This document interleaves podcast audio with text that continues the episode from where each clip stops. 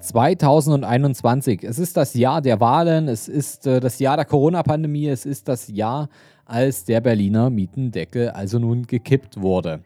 Und genau darüber möchten wir heute sprechen im neuen Podcast vom Sparer zum Investor. Was bedeutet das eigentlich, dass der Berliner Mietendeckel nun gekippt wurde? Was müssen Investoren beachten, wenn sie in Immobilien investiert sind? Und vor allem, was müsst ihr beachten, wenn ihr darüber nachdenkt, mit Immobilien euer Vermögen aufzubauen? Mein Name ist Fabian Schuster und meine Vision ist es, dass wir die Schere zwischen Arm und Reich im deutschsprachigen Raum ein Stück weit wieder zusammendrücken können.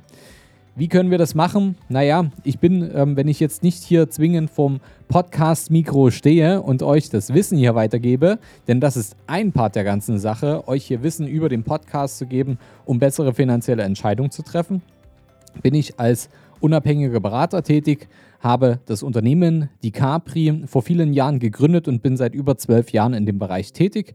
Und wir geben unser Wissen hier über den Podcast weiter. Das ist ein kleiner Vorgeschmack auf das, was alles noch an Informationen da sein kann. Ihr könnt ganz viele Folgen hören, weit über 100 Folgen, in denen ihr euch finanziell weiterbilden könnt. Und heute soll es um das Thema Mietendeckel gehen. Denn wir haben einfach festgestellt, viele Menschen können Geld verdienen, aber wenige können es nur behalten und dann noch das Geld für sich arbeiten lassen, was man behalten hat.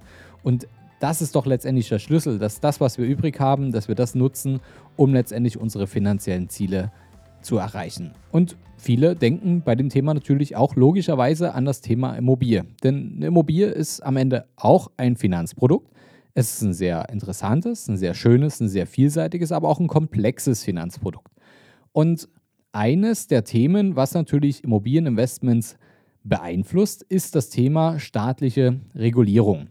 Jetzt ist das Thema ganz aktuell, dass der Mietendeckel vom Bundesverfassungsgericht Gericht, ähm, gekippt wurde. Ähm, das heißt, er wurde für verfassungswidrig in Berlin erklärt worden.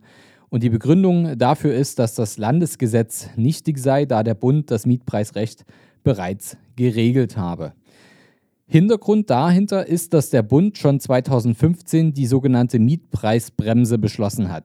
Deshalb liegt die Gesetzgebungsbefugnis ausschließlich auch beim Bund. Auf gut Deutsch, das Land Berlin war einfach dafür nicht zuständig. Könnte ihn dann nicht einfach auch der Bund einführen, den Mietendeckel? Und welche Konsequenzen hätte denn jetzt beispielsweise eine bundesweite Einführung des Mietendeckels? Naja, zur bundesweiten Einführung braucht es auf jeden Fall zwei Zutaten. Zum einen der politische Wille auf Bundesebene und nicht nur in Berlin. Und die andere Zutat ist, dass es eine rechtliche Grundlage gibt, abgedeckt durch das Grundgesetz in Deutschland. Das Bundesverfassungsgericht hat in dem aktuellen Urteil lediglich die Zuständigkeit geklärt, aber nicht, ob der Mietendeckel überhaupt legal wäre, wenn ihn denn der Bund beschließen würde. Schauen wir uns doch mal die Zutat 1 genauer an, den politischen Wille auf auf der Bundesebene. Es gibt ähm, zwei Unterscheidungsebenen zwischen Bund und Berlin. Die politischen Kräfteverhältnisse zwischen den Parteien und die politischen Positionen innerhalb der Parteien. Das heißt, die äh, Positionen in den bundesweiten Parteizentralen gegen die Position ähm, ähm, der Landesverbände in den Parteien in Berlin. Auf der Unterscheidungsebene 1 gibt es ähm, aktuelle politische Kräfteverhältnisse. In Berlin besteht die Regierung aus der SPD, aus Grünen und den Linken. Die SPD ist die stärkste Kraft mit 38 Sitzen im Abgeordnetenhaus. Die Grüne und die Linke haben jeweils, äh, jeweils 27 und die stärkste Opposition ist die CDU mit 31 Sitzen. Das war die Konstellation bei der Verabschiedung des Mietendeckels. Nun haben sich äh, folgende Kräfteverhältnisse im Bund ergeben. Die aktuellen Verhältnisse im Bundestag spielen letztendlich da keine Rolle, wenn, weil wenn überhaupt ein bundesweiter Mietendeckel erst nach den Bundestagswahlen im Sem September ernsthaft diskutiert werden. Vorher passiert da gar nichts. Der Ausgang der Bundestagswahlen ist aktuell natürlich vollkommen offen, wie wir alle wissen. Die Umfragewerte variieren zwischen den Umfragezeiträumen und den Forschungsinstituten. Aber es könnten deutlich andere Verhältnisse werden als die, die zum Beschluss damals des Mietendeckels in Berlin, Berlin auch führten. Ähm, in allen wichtigen Umfragen im April 2021 sind die CDU und die Grüne die zwei stärksten Kräfte, allerdings in variierender Reihenfolge. Und der Trend ist übereinstimmend, dass äh, der, der CDU-Anteil stark sinkt, wirklich dramatisch, und die Grünen fulminant aufsteigen. Eine Forsa-Umfrage vom 28.04. sagt, dass die, dass die Grünen mit 28 Prozent rausgehen, die CDU mit 22 Prozent. Und ähm, die INSA-Umfrage zum Beispiel vom 26 ähm, vierten sagt, dass Grüne und CDU gleich auf bei 23 Prozent liegen. Die aktuellen Umfragen zeigen sich, wie schnell sich innerhalb von wenigen Wochen das Blatt komplett wenden kann. Also kann sich auch in, wieder in kurzer Zeit das Ganze wieder in Richtung CDU drehen. Die CDU und CSU hatte 2012 bei einer INSA-Umfrage ein ähnliches Ergebnis wie aktuell, nämlich mit 23 Prozent und hat dann die Bundestagswahlen 2013 deutlich mit 41,5 Prozent gewonnen. Und gerade jetzt bietet die völlig unvorhersehbare Entwicklung von Corona viel Potenzial für politische Erdrutschabstürze und Aufstiege. Der Impffortschritt, neue mögliche Mutanten, jetzt wie in Brasilien oder ganz aktuell aus Indien, die hitzige Debatte um die Bundesnotbremse, Lockerungen und Privilegien für Geimpfte. Also da ist ja wirklich gerade extrem viel los. Aktuell mögliche Re Re Regierungskoalitionen ähm, sind jetzt laut Forsa-Umfrage die Grünen mit der CDU und der CSU, die Grüne mit SPD und FPD, die Grüne mit SPD und Linke, CDU und CSU mit SPD und FPD. Und da spürt man natürlich schon einen deutlichen Unterschied zur Berliner Mietendeckelkoalition aus SPD, Linke und Grünen. Gehen wir mal auf die Unterscheidungsebene 2, die politischen Positionen innerhalb der Parteien. Land versus Bund. Bundesgrüne sagen, der Wahlprogrammentwurf enthält folgenden Mietendeckel. Der Anstieg der Wohnkosten mit einem bundesweiten Mietendeckel soll eingegrenzt werden, der Mietobergrenzen im Bestand ermöglicht. Reguläre Mieterhöhungen sollen bei 2,5 Prozent pro Jahr innerhalb des Mietspiegels gedeckelt werden. Das SPD-Wahlprogramm sagt zur Bundestagswahl 2021 Folgendes. Es soll ein bundesweites Mietenmoratorium für angespannte Wohnungsmärkte geschaffen werden. Mieten können für eine bestimmte Zeit nur im Rahmen der Inflationsrate erhöht werden heißt es in dem Papier. Damit würde der Mietendeckel ähnlich wie in Berlin in vielen weiteren Städten Realität werden. Das linken Wahlprogramm zur Bundestagswahl 21 heißt für ganz Deutschland einen Mietendeckel nach Berliner Vorbild. Die Union hat noch kein Wahlprogramm für die Bundestagswahl 21. Der wohnungspolitische Sprecher der CDU-CSU-Bundestagsfraktion Kai Wegner hat sich deutlich für Wohnungsbau statt Mietendeckel ausgesprochen. Fassen wir das zusammen. Im Fall Mietendeckel sind die Bundespositionen der Parteien jeweils ungefähr so wie die Positionen der Landesverbände in Berlin, Grüne, SPD und Linke pro Mietendeckel bundesweit, CDU und CSU und FDP dagegen. Schauen wir uns doch nochmal die rechtliche Grundlage, also unsere zweite Zutat, an. Wie ist es denn mit dem Grundgesetz?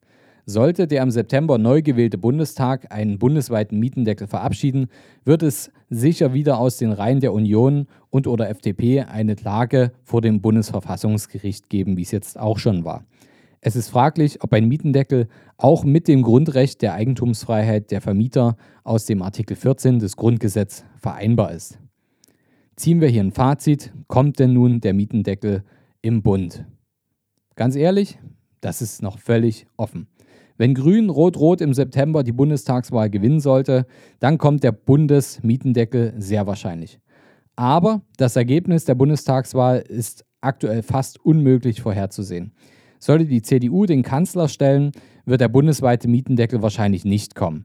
Selbst wenn er kommt, könnte er noch vom Bundesverfassungsgericht mit Verweis auf das Grundrecht der Eigentumsfreiheit der Vermieter gekippt werden. Was wären denn die Konsequenzen, wenn es trotzdem dazu kommt? Aus unserer Sicht entsteht dann natürlich auf Bundesebene ein ähm, auf jeden Fall viel, viel stärkerer Effekt, dass einfach viel weniger angebotene Wohnungen auf dem Markt landen werden. Ja, ein gutes Beispiel dafür ist einfach die Zeit des Berliner Mietendeckels. Man schätzt, dass dort die angebotenen Wohnungen für Miete um 40 Prozent gesunken sind. Hier lässt sich natürlich jetzt in Frage stellen, was bringt denn dann überhaupt der Mietendeckel, wenn eigentlich Mietwohnungen auf einem Markt verschwinden? Die Ursache war doch eigentlich, dass Wohnen eventuell zu teuer wird, dass viel zu wenig Wohnungen da sind, dass es Familien schwerfällt, Wohnungen zu finden. Das schafft natürlich in aktueller Situation einen großen Schaden für die Politik und da wird ein riesen Vertrauensverlust sein und ähm, die staatlich garantierten Rahmenbedingungen sollten hier natürlich ganz anders gestrickt werden. Ähm, wir werden hier eine Zunahme an Politikverdrossenheit haben und eventuell sogar einen steigenden Anteil an Nichtwählern. Und das ist ähm, aus meiner Sicht nicht gut für, für unsere Demokratie. Vielmehr, zumindest jetzt, aus unserer Sicht als Investoren sollte man auf Folgendes achten. Wenn ihr Immobilien kauft, dann achtet einfach darauf, dass ihr hier nicht mit Mietsteigerungen von 10% pro Jahr plant. Das war vor vielen Jahren und die ganze Zeit schon keine gute Grundlage, um sich eine Renditebetrachtung einer Wohnung auszurechnen, sondern vielmehr an der staatlich gewollten Inflation sich zu orientieren. Also nehmt euch die Mietverträge her, schaut, was ist im gesetzlichen Rahmen möglich, wenn ihr jetzt eine Wohnung kauft und ähm, da ist vielleicht eine Mieterhöhung notwendig, weil das ähm, die vorherigen Eigentümer lange nicht umgesetzt haben, dann solltet ihr das auch tun im gesetzlichen Rahmen und plant dann mit einer ganz normalen zweiprozentigen Anpassung pro Jahr. Ob ihr das dann jedes Mal irgendwie umsetzt, also ob ihr da euch immer wieder 18 Monate Zeit lasst oder drei Jahre und dann eine kleine Erhöhung macht, oder ob das zustande kommt, wie unserer Erfahrung nach, dass einfach auch mal Mieter ihre Wohnung verlassen, ein neuer Mieter einzieht und man deswegen eine sinnvolle Anpassung macht. Ähm, das sind doch die Dinge, die nachhaltig dafür sorgen, dass Wohnraum auf der einen Seite bezahlbar bleibt, dass Wohnraum aber auch genutzt wird. Ja, weil es nützt euch ja auch nichts, wenn ihr die Mieten unnötig hoch ansetzt und dann zieht da keiner ein. Dann habt ihr am Ende auch nichts für die Gesellschaft getan und den Wohnraum geschaffen und für euch selber auch nicht, weil der Leerstand kostet euch auch nur Geld. Was anderes muss man sagen, Bauunternehmen, denen wird es natürlich auch noch schwieriger fallen, ähm, denn der Neubau wird immer unattraktiver für Anleger obwohl ähm, zum Beispiel der Neubau explizit in Berlin vom Mietendeckel ausgenommen ist. Aber man muss ja sagen, dass hier einfach eine gewisse Unsicherheit ähm, unter den Investoren steigt. Wer investiert denn in einen immer mehr regulierten und gefesselten Markt? Und vor allem muss man ja sagen, wenn die Preise für Neubau so stark ansteigen, ist es vielleicht auch aus Investorensicht ähm, ein, eine, ja, eine Wunschvorstellung, dass man sagt, vielleicht gibt es auch wieder mal Förderprogramme, dass Wohnraum im Neubau zu schaffen auch wieder lukrativer wird. Denn die Preise für den Neubau sind natürlich auch sehr hoch und ähm, da muss man dann auch eine entsprechende Miete bekommen, um als Investor dafür entlohnt zu werden. Oder eben dafür entlohnt zu werden durch Steuervergünstigungen, wie es zum Beispiel bei der Denkmalimmobilie ist. Auch da ist es ja so, dass man eine sehr, sehr umfangreiche Sanierung umsetzt, um da wieder Wohnraum oder überhaupt Wohnraum zu schaffen, der laut den aktuellen Energiestandards auch wirklich nutzbar und absolut attraktiv ist. Und das wird belohnt mit hohen, hohen, hohen Steuerrückerstattungen, ähm, meist im niedrigen fünfstelligen Bereich für jede einzelne Wohneinheit, die man da kauft. Und das ist natürlich wie eine zweite Miete, die das ganze Investment schon wieder hochinteressant macht und da auch bezahlbaren Wohnraum schafft, wo die Mieter gern drin wohnen und wo die Eigentümer immer gern hinfahren und schauen, ähm, ob da alles ähm, so, sei, so ist, wie es sein soll und dass man, dass sich ihre Mieter auch wirklich wohlfühlen. Das sind, denke ich, alles Anreize und Ideen, die ihr heute mitnehmen könnt. Also denkt dran, keine überzogenen Kalkulationen anstreben, sondern rechnet einfach mit den gesetzlichen Rahmenbedingungen, so wie sie jetzt sind, und rechnet damit, dass ihr euch an der gewollten Inflation langfristig orientieren könnt, was das Thema Mietsteigerungspotenzial eurer Wohnungen betrifft. Zum anderen, wenn ihr Wohnraum schaffen könnt und wollt und wenn ihr ähm, da in dem Bereich auch gern etwas Außergewöhnliches machen wollt und euer Einkommen liegt im Spitzensteuersatz, also bei, einem, bei einer ledigen Person ähm, oberhalb der 60.000 Euro zu versteuernden Jahreseinkommen, dann denkt einfach über das Thema Denkmalimmobilie nach, denn da schafft ihr wirklich nachhaltigen Wohnraum, was ganz Besonderes für die Mieter und für euch als Vermieter und ihr habt eine enorme steuerliche Bevorzugung vom Staat ähm, und das könnt ihr wiederum als euren Rendite-Turbo sehen, als ähm, wirklich Turbo für euren Vermögensaufbau, um noch schneller voranzukommen und eure Ziele zu erreichen. Ja, also da ist viel los, wie ihr merkt. Ähm, heute mal eine kleine politische Folge. Ihr merkt, ich beziehe dazu jetzt auch keine ähm, Stellung, ähm, für was ich bin. Ich denke, man sollte sich immer anhand der gesellschaftlichen und gesetzlichen Rahmenbedingungen bewegen. Und ähm, das Thema Investment, Immobilie sollte immer zu einem selbst und äh, zu der Ausgangslage und seinen eigenen Zielen passen. Und selbst wenn es so kommt, wird es auch dann wieder Lösungen und Wege geben, wie das Ganze attraktiv für euch ähm, gestaltet wird. Deswegen ähm, das äh, Thema Investmentimmobil wird deswegen nicht vom Markt verschwinden. Regulierungen sind ein Thema, die uns immer wieder begegnen werden. Wir müssen nur die Rahmenbedingungen so schaffen, dass es sich trotzdem rechnet und funktioniert. Ich hoffe, ihr habt heute wieder ein paar gute Informationen mitnehmen können und trefft jetzt wieder bessere finanzielle Entscheidungen und ähm, seid ein Stück vorangekommen, egal ob ihr jetzt schon ähm, erfahren seid oder ob ihr noch Einsteiger seid. Ich denke, das Thema ist wichtig, sich damit zu beschäftigen. Und wenn ihr Hilfe bei dem Thema braucht, ähm, dann kontaktiert mich auch gerne. Ich kann euch da gerne Berater in eurer nächsten Nähe empfehlen.